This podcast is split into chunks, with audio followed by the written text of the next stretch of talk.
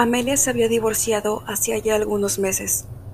Lejos de buscar compañía, fue volviéndose cada vez más huraña y se dedicó enteramente al cuidado de sus hijos, Luzmila y el pequeño Valentín. En el invierno del 94, el pueblo fue asolado por una extraña enfermedad respiratoria que atacaba principalmente a niños y ancianos. La mortandad fue terrible. Se decía que todas las familias habían perdido a alguien y la de Amelia no fue ajena al brote. Ella procuró por todos los medios aislar a sus pequeños, pero una noche comenzó la tos de la pequeña Luzmila.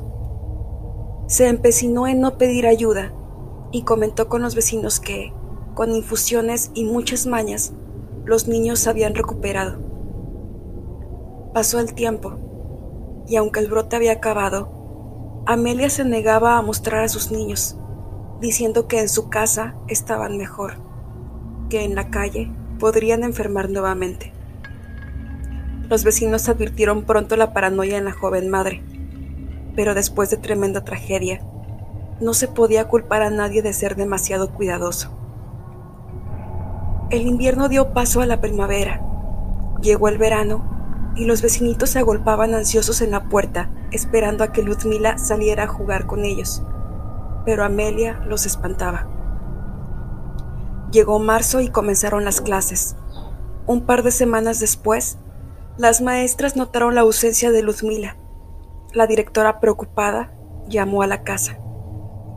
Hola, querida, ¿cómo estás? ¿Cómo está Luzmila? Gracias por preguntar. Luzmila está muy pero muy bien. Yo le estoy dando clases en casa. Usted sabe que soy maestra. Ya lo sé, querida, pero la nena está en una etapa en la que necesita estar cerca de otros niños. Me gustaría por lo menos verla un rato al menos, si es posible.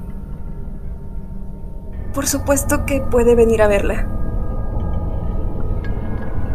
Cuando cerró el colegio, la directora tomó por la antigua calle de tierra, golpeó la puerta y Amelia la atendió sonriente.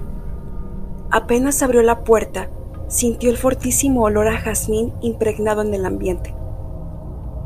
Se saludaron y la mujer fue hasta el cuarto de Luzmila.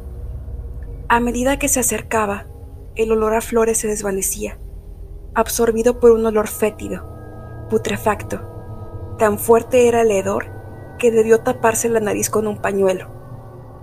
Abrió la puerta temblorosa y la vio, sentada en un rincón, su carne corrupta, consumida por los insectos, con los brazos cruzados y, sobre la mesita, una bandeja con galletas y una taza de chocolate humeante.